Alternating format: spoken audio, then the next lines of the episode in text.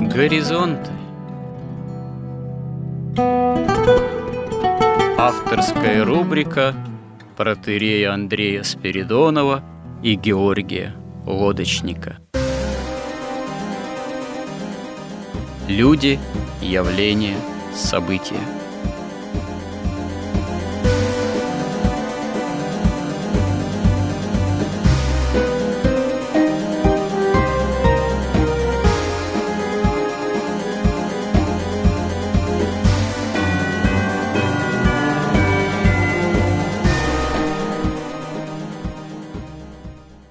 Добрый день, уважаемые радиослушатели. В эфире радио «Благовещение».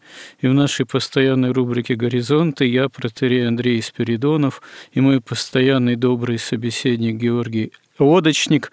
Продолжаем наши смысловые и словесные изыскания в области установления христианского миропонимания, в области того, как понимать то, что с нами происходит – какова должна быть жизнь христианина в современном мире, на что мы, как христиане, должны опираться, в том числе и опираясь на библейскую историю, потому что понять современность можно только имея именно основание и укорененность в библейском миропонимании.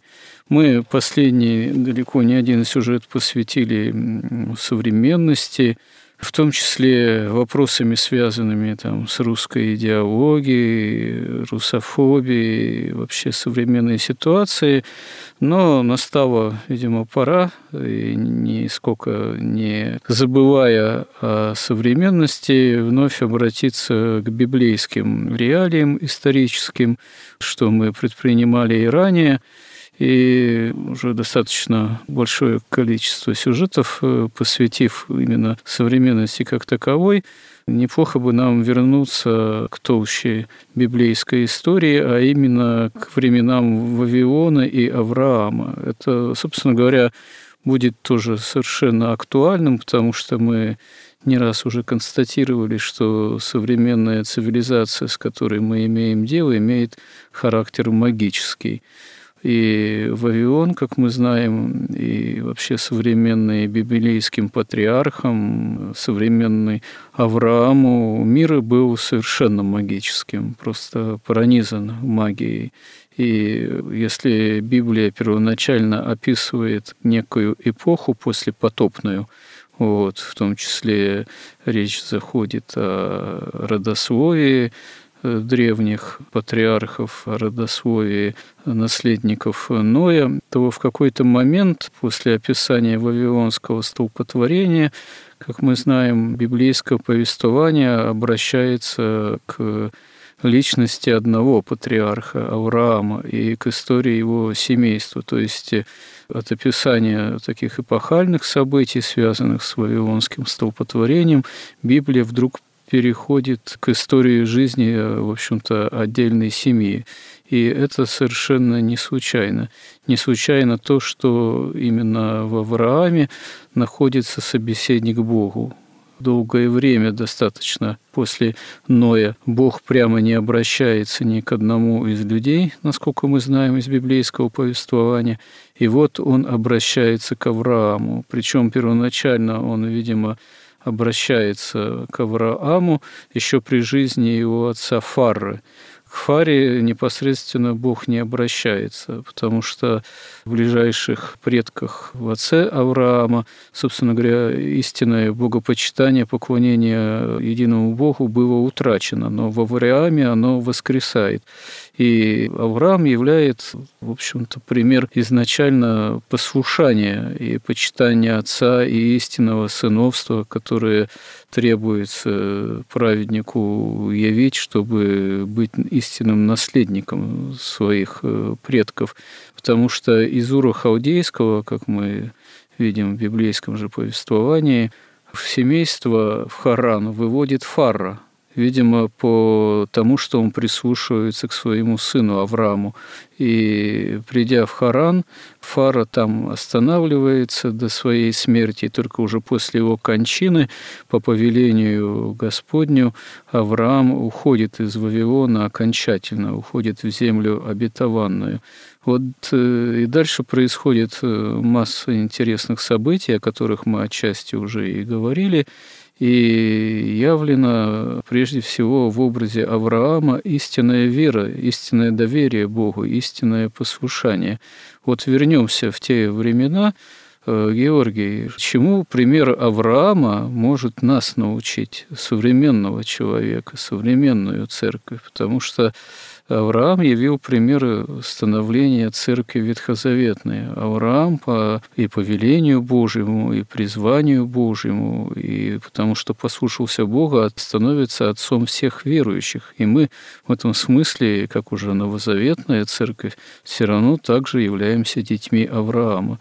В чем действительно, можно сказать, загадка в хорошем смысле, в чем пример личности Авраама, в чем его исключительность? Ну, Авраам вообще, можно сказать, центральная фигура Библии, по крайней мере, Ветхого Завета. И, собственно, вот этот этап исторический, который мы называем этапом Авраама, который первый этап эпохи веры, там уже складывается вся система, так сказать, все как бы предчувствие уже будущего спасения, осуществление тайны спасения уже закладывается уже вот на этом этапе от избрания Авраама как человека веры, от которого должен произойти народ веры, до того, как его потомки, уже 12 колен, попадают в рабство в Египте. В этой уже истории фактически как бы предварительно описана и заложена вся тайна спасения, как она потом реализуется.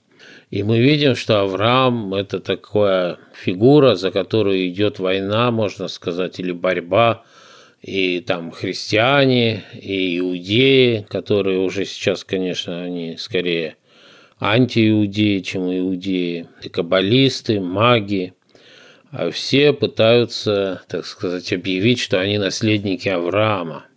Мы уже говорили, что, в принципе, Весь мир, все, что происходит в нашем мире, это воплощение идей. И есть две основные центральные идеи. Это идея тайна спасения и тайна беззакония. Тайна спасения – это спасение падшего человека жертвою Господа Иисуса Христа, которую, в общем-то, дал обетование Бог еще Адаму Еве в раю еще после того, как они принесли, там было принесено первое жертвоприношение. Вот, и уже первые же люди, рожденные на земле, Каин и Авель, они избрали прямо противоположные пути. То есть Авель избрал тайну спасения и приносил жертву так, как ее заповедовал приносить Господь Бог, потому что жертва нужна не Богу, а жертва нужна человеку. И, в принципе, мы тоже об этом говорили, даже, наверное, не одну передачу, что сущность жертвоприношения не в том, что человек приносит жертву Богу, а в том, что Бог приносит жертву человеку, падшему человеку и даже падшим ангелам в каком-то смысле, потому что по одному из главных законов мироздания, в которой выражена воля Бога при создании мира, плата за грех – смерть. Но ни сатана не умер, ни Адам не умер, он умер духовно, разорвалась связь души человека Адама и Евы с Богом, но не умер телесно. Потом он умер и телесно, но получает отсрочку жизни уже в падшем вот этом состоянии, когда он может сделать окончательный выбор.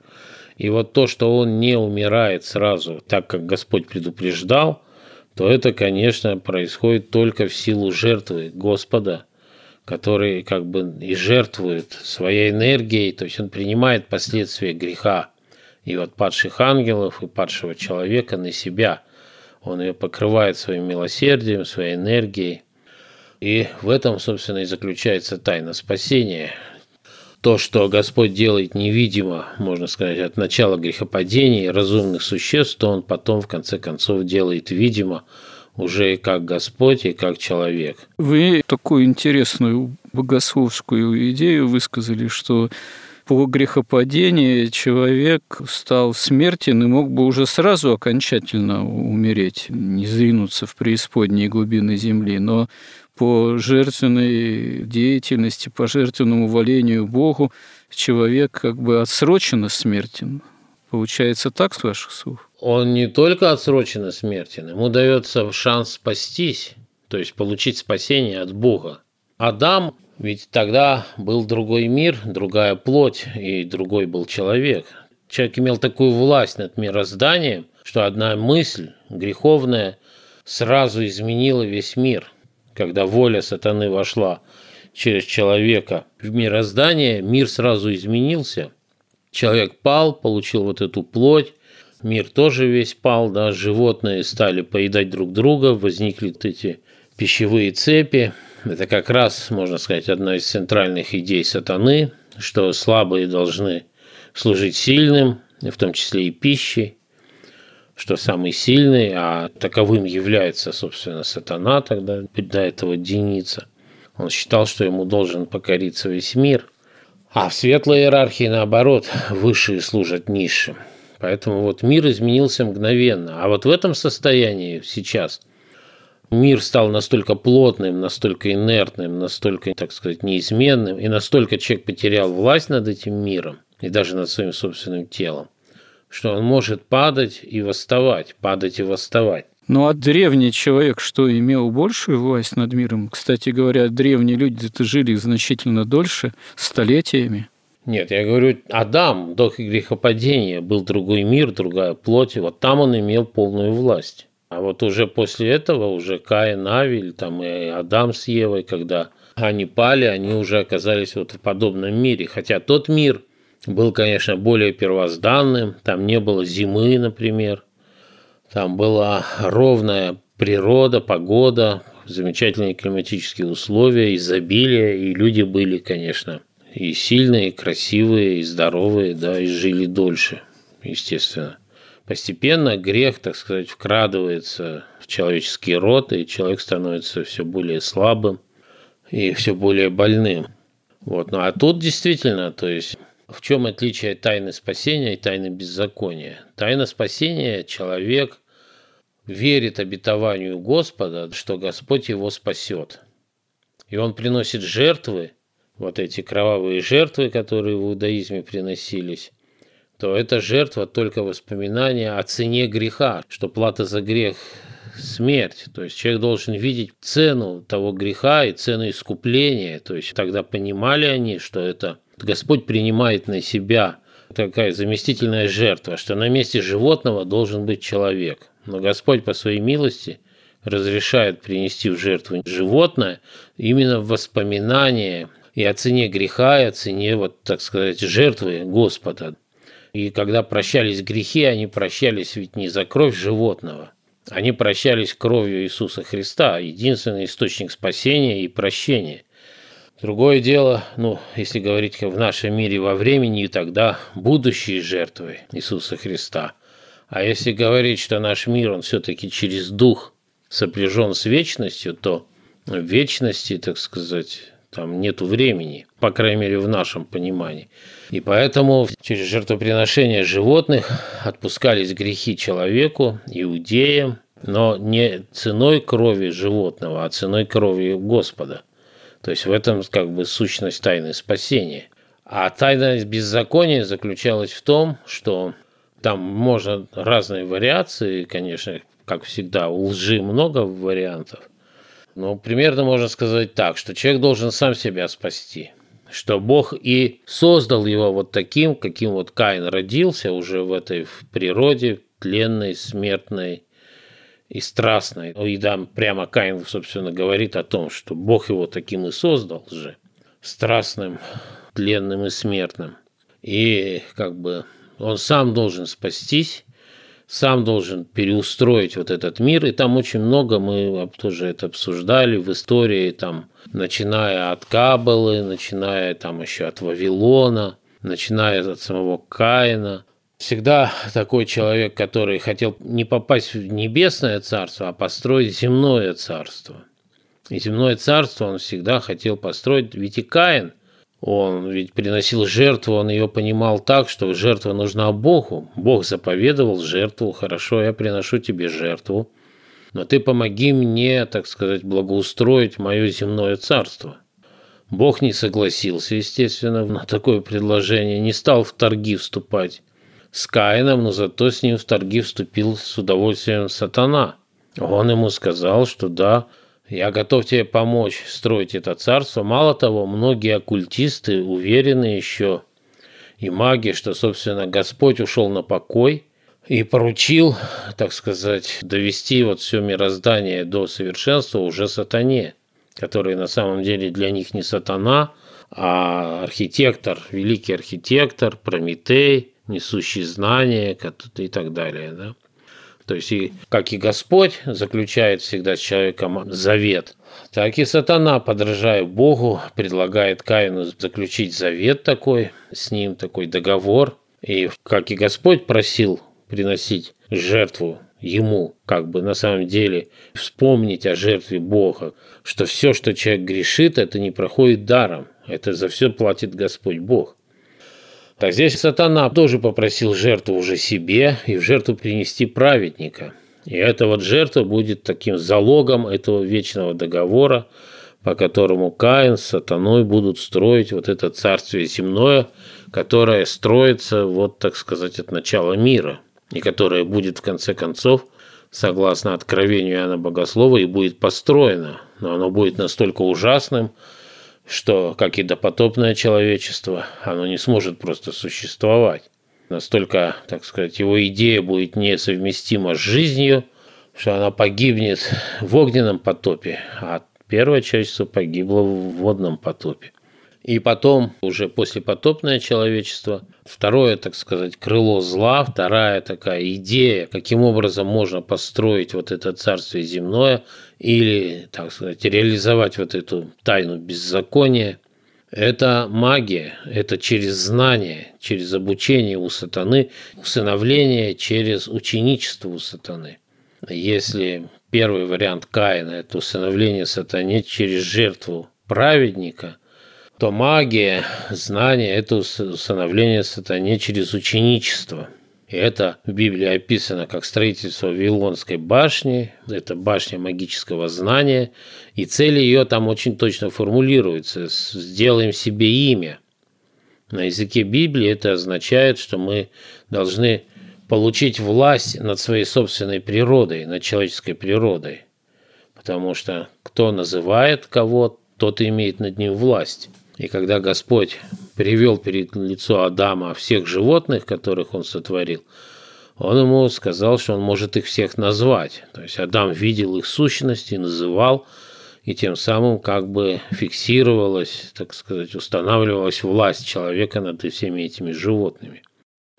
Но имя Адам дал Адаму Бог. Он оставил власть над человеком за собой – и поэтому главная задача любой там магии, вот этого знания магического, это получить власть не только над миром, не только там над миром материи, но получить над своей собственной человеческой природой власть, чтобы стать бессмертными, да, изменить свою природу так, как хочется, чтобы это вот царство земное было совершенным.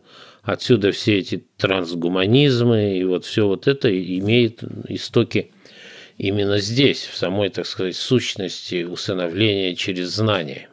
И мы тоже говорили уже много раз, что человек никак не может справиться, совладать с соблазном знания. То есть до вот этого столпотворения и до рассеяния вавилонского вот этого рассеяния народов люди очень хорошо достаточно видели духовный мир – и имели очень могущественное знание. И опираясь на него, вот они и начали строить эту Вавилонскую башню, которая, возможно, в том числе включала и какие-то инженерные сооружения, вроде пирамид, там каких-то артефактов магических, с помощью которых они хотели получить власть над своей собственной природой. Но мы тоже это подробно обсуждали, что в конце концов когда человек отвергает, то есть он не может справиться с этим искушением знанием, потому что он пытается использовать это знание в своих собственных интересах, в ущерб интересам других. Или там по принципам сатаны это знание умные должны использовать в ущерб глупым или невежественным людям. Поэтому и, как мы знаем, у нас и Греф говорит, что Собственно, техника управления Каббалы – это все-таки манипулирование сознанием, это содержание человека в состоянии такого невежества, когда он не понимает ни своей собственной природы, ни государственного устройства, ни способов, каким управляют, как за счет его обогащаются. Иначе, если человеку это раскрыть, он говорит, никто не захочет быть манипулируемым. А магия не понимает другого способа управления, как только через манипуляции. Это же не церковь. Поэтому после смешения языков, и тоже в Библии написано, что это Господь сошел и смешал языки, но это опять же такой антропологический принцип. На самом деле, когда человек становится очень умным, а и он не один, а их много таких строителей, они каждый видят свою истину по-своему, и каждый тянет одеяло, так сказать, на себя, они просто перессорились утратили ведение вот этой общей истины, единый язык, так сказать, перестал существовать. Возникло множество языков, множество всяких магических религий. Но смешение языков-то это было действием непосредственно Божиим. Это не просто строители не повадили между собой, и из-за этого у них появилось множество разных языков и утратилось вообще всякое единомыслие. Это было именно действие благодати Божией, сошествие Бога таким образом покарало желание сделать себе новое имя, изменить природу человека, по сути. -то. Дело в том, что на протяжении всей Библии там все время говорится так, да, что Господь там потопил там все человечество, или вот он тут, но всегда имеется в виду, что на самом деле он просто попустил. Вот дело в том, что он все время жертвует собой, Зло не могло бы существовать, если бы Господь не жертвовал собой. Потому что совершил зло, исчез и все перестал существовать. Потому что существует естественным образом только то, что создал Господь Бог. Потому что его воля истина, и истина то, что им создано. Все, что не истина, не может существовать. Но оно существует только за счет жертвы Господа. И вот, допустим, допотопное человечество – оно все погружалось, погружалось во зло, но оно не гибло, потому что Господь жертвовал, так сказать, собой ради его продолжения жизни. Потом он перестает жертвовать и просто дает свершиться тому, что должно быть. И вот это зло в человеческих сердцах, а как раз стихия сердца – это вода, вот это зло, оно на духовном уровне как бы – стало заливать мироздание, а на уровне материальном это проявилось в том, что наступил потоп. И точно так же здесь. Ну а э, уничтожение Содома и Гаморы, за которых ходатайство Авраама вот, после извлечения из Содома вот, не возымело действия, поскольку не нашлось больше там праведников, но это же фактически погубление этих городов иорданских этой стороны, сокрушение, смятение их. Это прямое действие же, наказующее Божие.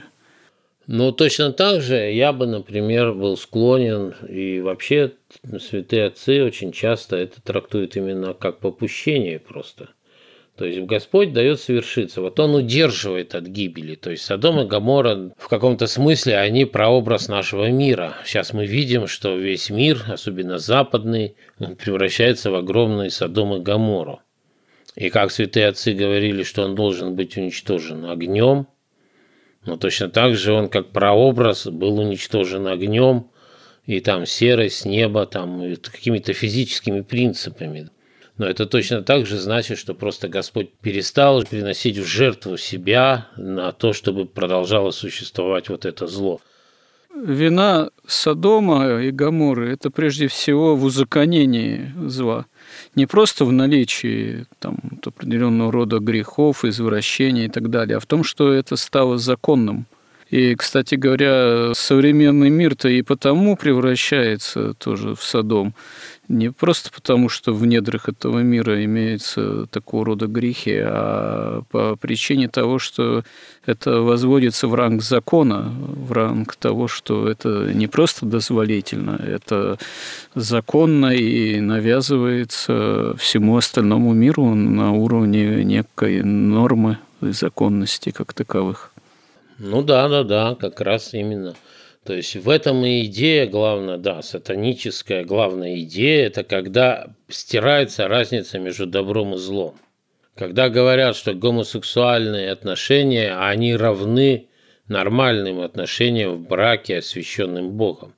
Почему вот для того, чтобы, так сказать, какое-то новое государство могло вступить вот в это мировое сообщество, так сказать, полноправным членом, от него требует обязательное проведение вот этого гей-парада, потому что это как раз сразу такое совмещение Содома и Гаморы и Каина.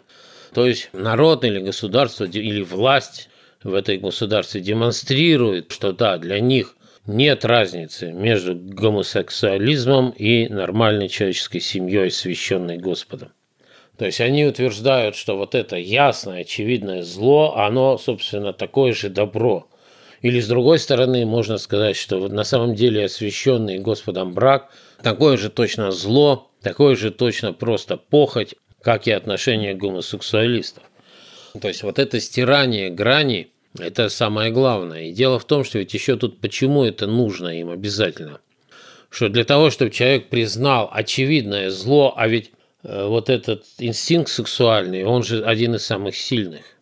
То есть он, любой нормальный человек испытывает отвращение абсолютное к гомосексуализму в любом виде. Но он должен заставить себя из, обычно из страха потерять там свое положение, деньги, работу или там уважение какое-то в обществе, свой социальный статус. Он должен заставить себя умом убедить и победить свой инстинкт. И он должен постоянно заставлять себя признать, что это такое же равное добро или там зло, или нет ни добра и зла, а все виды жизни и все образы жизни равноправны. И это происходит только тогда, когда человек все-таки ему удается сломать структуру своей личности. То есть он утрачивает способность отличать добра и зла. И после этого он готов оправдать вообще любое зло. В том числе и вот наступление концлагеря электронного, вот этого всемирного СССР 2.0. И это является таким проверочным таким испытанием. То есть, если человек уже считает там, что гомосексуализм – это нормально, то, в принципе, у него отсутствует уже вообще сопротивляемость какому-либо греху, любому злу, любому произволу, любому сатанизму. И когда вот такой мир устанавливается, то просто Господь перестает жертвовать своей энергией ради поддержания существования вот такого крайнего зла. Вы знаете, мне все-таки представляется такая тема, она интересная. Вы немножечко все-таки, мне кажется, сводите вот тему в данном контексте жертвенности Божией каким-то природным таким характеристикам Бога, что вот он попускает, отступает. А все-таки элемент прямого-то действия Бога личностного, он, безусловно, все равно присутствует. Вот даже та же история уничтожения Содома и Гаморы, во-первых, Авраам дерзает спорить непосредственно за судьбу Содома и Гаморы с Богом. Это прямой личностный диалог. Во-вторых, два ангела, которые приходят в Содом, они оттуда выводят непосредственно по прямому промыслу Божьему семейству Лота. И в определенный момент вот способствует тому, что один из городов все-таки уцелел, это Сигор в который вот просит и зайти на время уничтожения, собственно говоря, Содома и Гаморы, хотя потом после этого Сигоры все-таки тоже убоявшийся вот э, покидает. Но во всем этом не просто какие-то природные действия Божие, попущения. Это ну, очевидно, что Это прямое действие воли Божией и в отношении Лота, и в отношении судеб Содома и Гамора, и в отношении судьбы того же Сигора, небольшого городка, который, тем не менее, уцелел именно вот так вот промыслом Божиим. С точки зрения богословия, Бог ведь он абсолютное добро, он не может творить зла ни в каком виде вообще. Поэтому, опять же, что говорит на эту тему богословия, если так кратко сказать? Она говорит следующие вещи, что вот воля Бога, она проявляется в двух аспектах. Первый аспект – это то, что называется законами природы. То есть, когда Господь творил мир, сначала Он, так сказать, сотворил эти законы, это небо, это эти первопринципы и принципы и законы природы, да, по которым и живет все мироздание. Один из главных там законов, о котором и апостол Павел писал, плата за грех – смерть. То есть, ничто нечистое не может существовать, там не только в Царствие Небесное войти, но в принципе не может существовать, оно должно погибнуть. И оно гибнет не по воле Бога, так сказать, ну, вот сегодняшнее актуальное, оно гибнет по воле Бога, так сказать, изначальной, которая выражена в законах природы. Второй аспект воли Бога – это его промысел. И вот этот промысел-то, он в основном и есть жертвоприношение миру человеку. И вот он, так сказать, по закону, то есть два закона – закон справедливости и закон милосердия. Один – это законы природы, неумолимые абсолютно, это твердь небесная, это небо. И второй – это промысел, когда он все время своей собственной жертвой по милосердию, так сказать, спасает, и, и он принимает на себя последствия греха тех, кто падает. И по промыслу он устрояет вот это вот спасение тех, кто готов и хочет и может спастись. Но в тот момент, когда вот это вот уже видно, что вот эти люди уже не спасутся.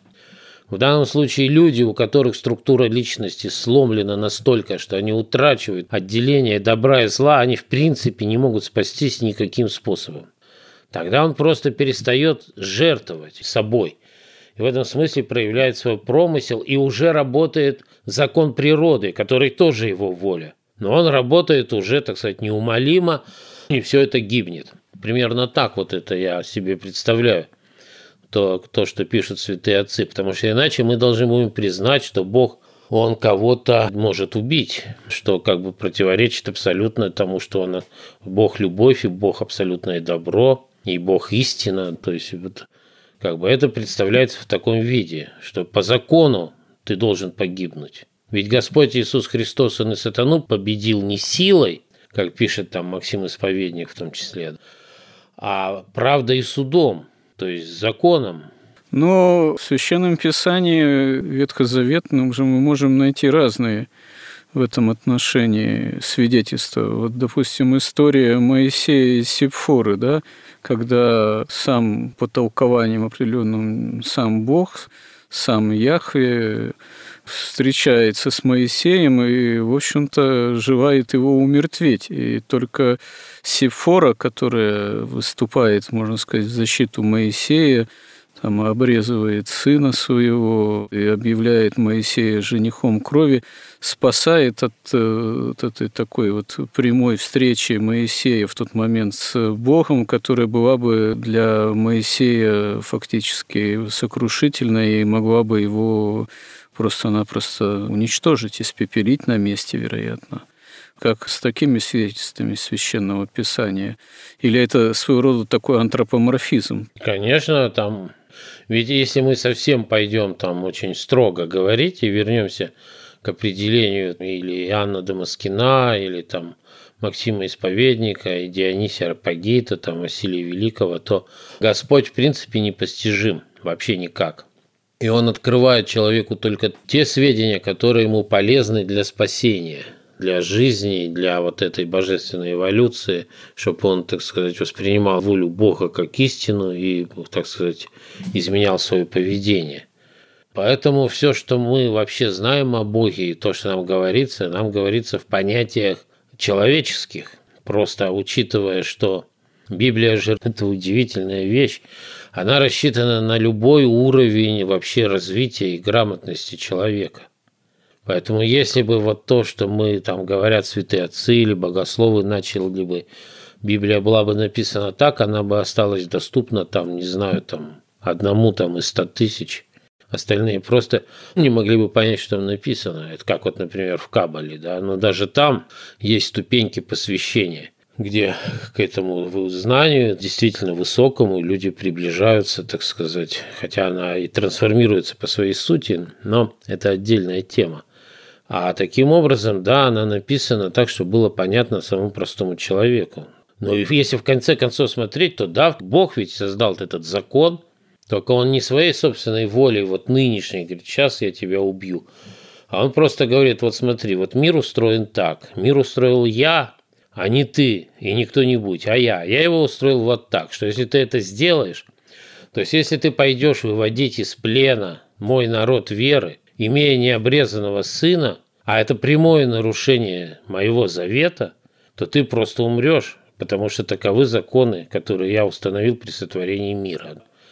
И я терпел довольно долго, потому что Сифора нарушила, она же была не иудейка, она нарушила вот этот завет, нарушила закон и вовремя там на восьмой день не обрезала этого сына. И Господь все время все терпел до последнего, так сказать, до последней грани. Да? И когда уже было дальше терпеть нельзя, он просто предупредил Моисея, и Асифора очень быстро поняла, о чем речь.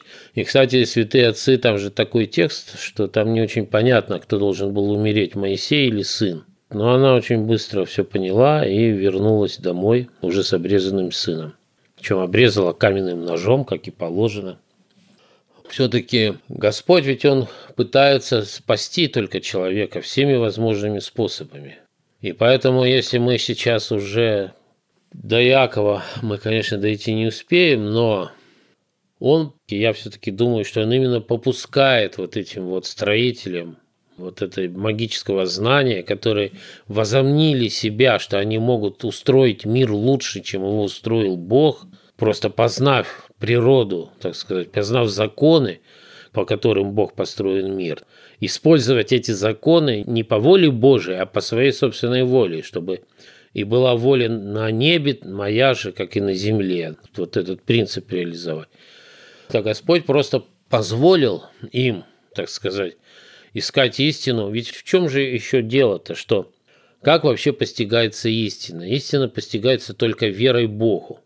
Никаким изучением закона ведь есть два вида разума. Есть вербальный разум, который оперирует, так сказать, фактами, какими-то цифрами, какой-то логикой. Но этот разум, этот вербальный разум, он не может оперировать на уровне логосов, на уровне высших духовных идей. Для этого человека есть другой, духовный еще разум.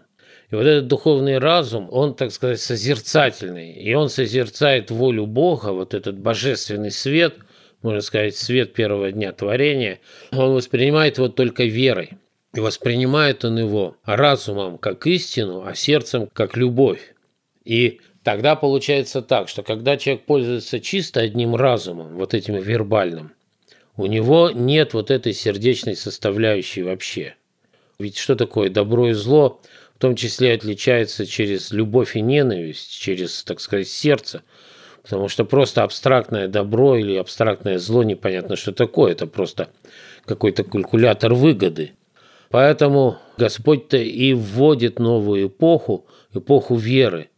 Когда человек, опираясь на одно знание, имея так сказать, грубое сердце, которое отказывается принимать вот этот божественный свет истины, полагается на свой разум. И это тоже почему происходит? Потому что он считает, что вот этот свет разума и истины, что его источник он сам, его собственный разум. А верующий человек понимает, что источник только Бог, а разум его человеческий освещается вот этим светом внешним, божественным.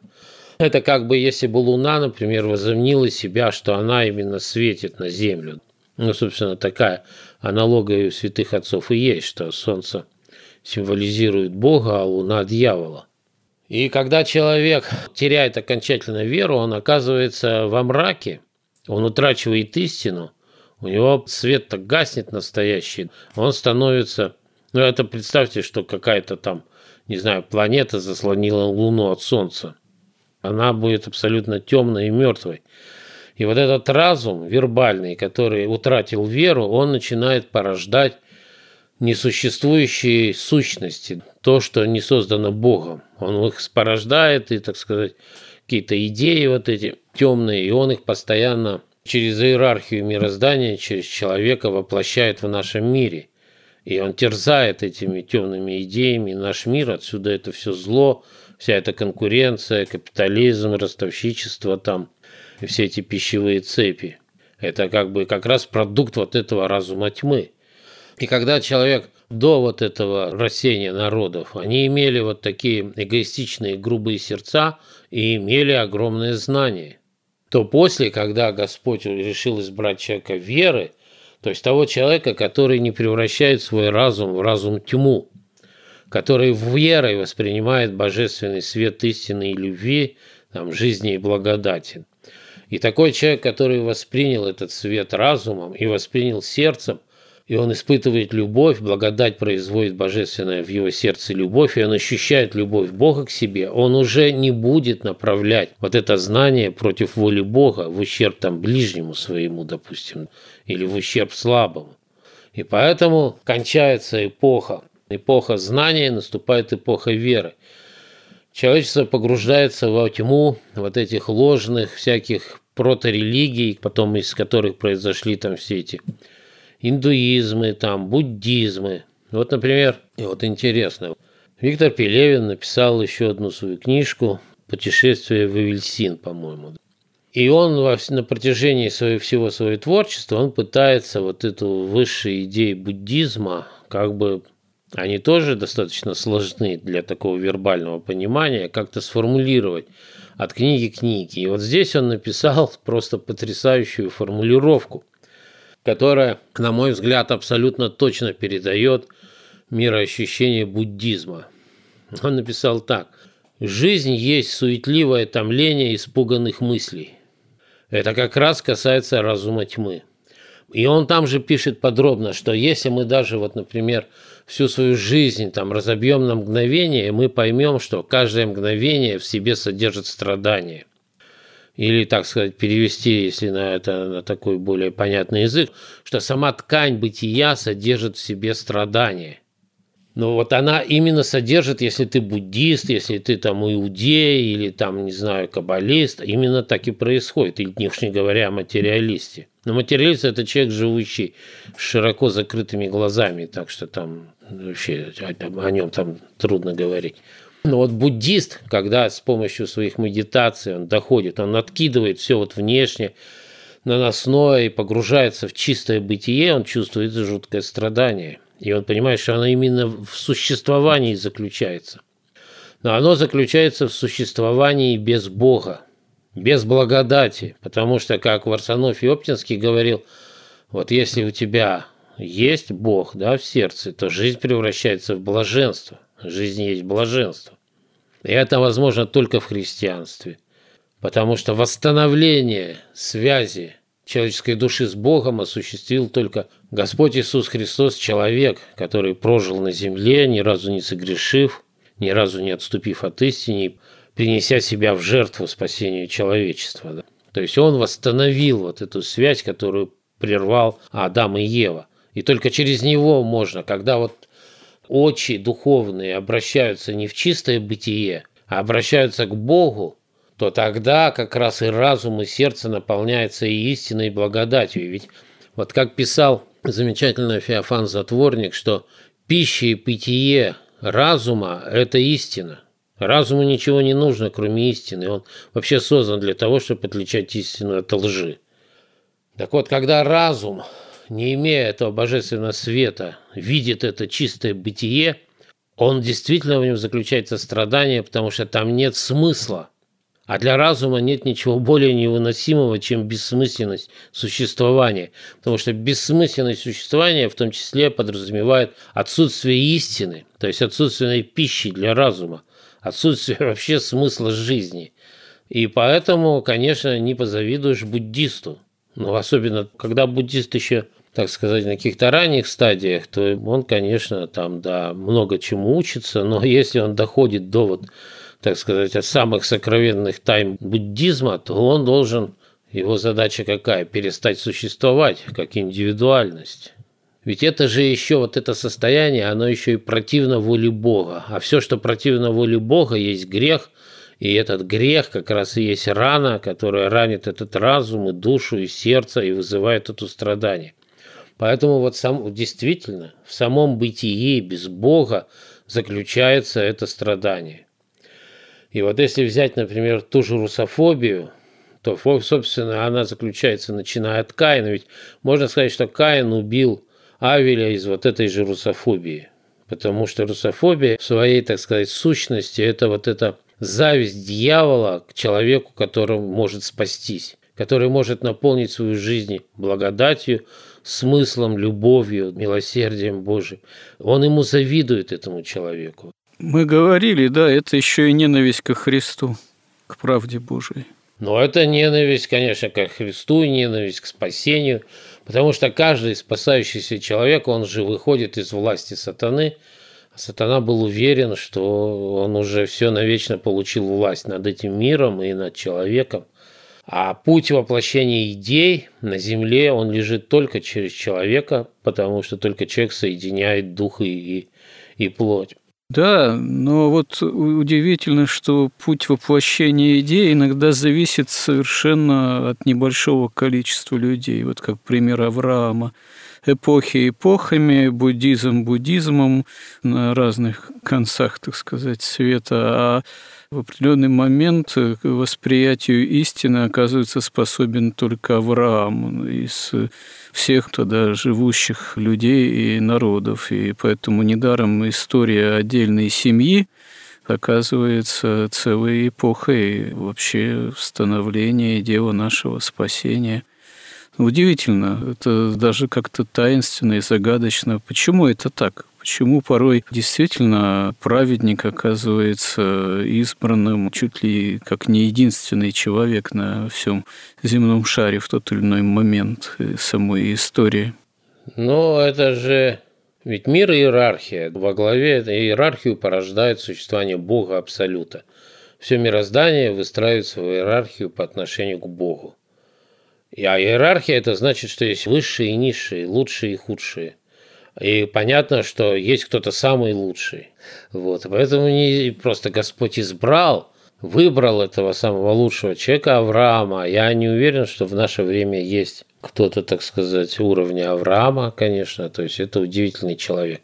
Но не каждое время оно требует именно исключительной такой личностной избранности. В разные эпохи они порой требуют разного ну, приложение сил и веры.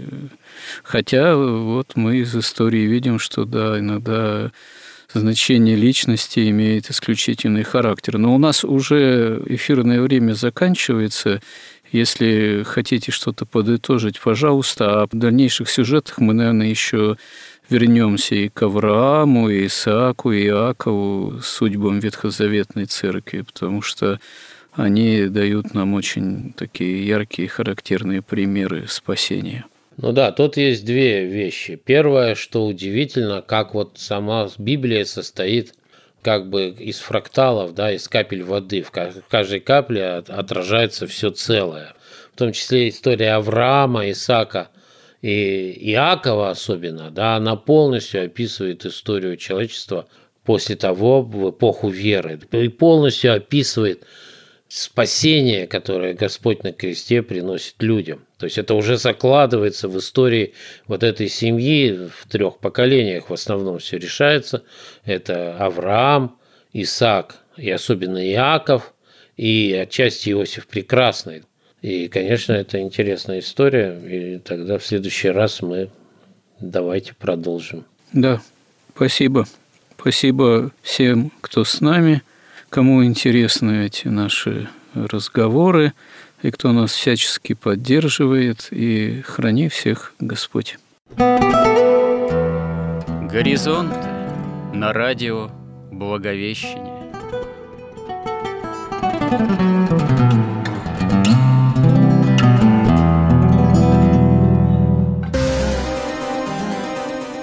Разговор вели протерей Андрей Спиридонов – и Георгий Лодочник.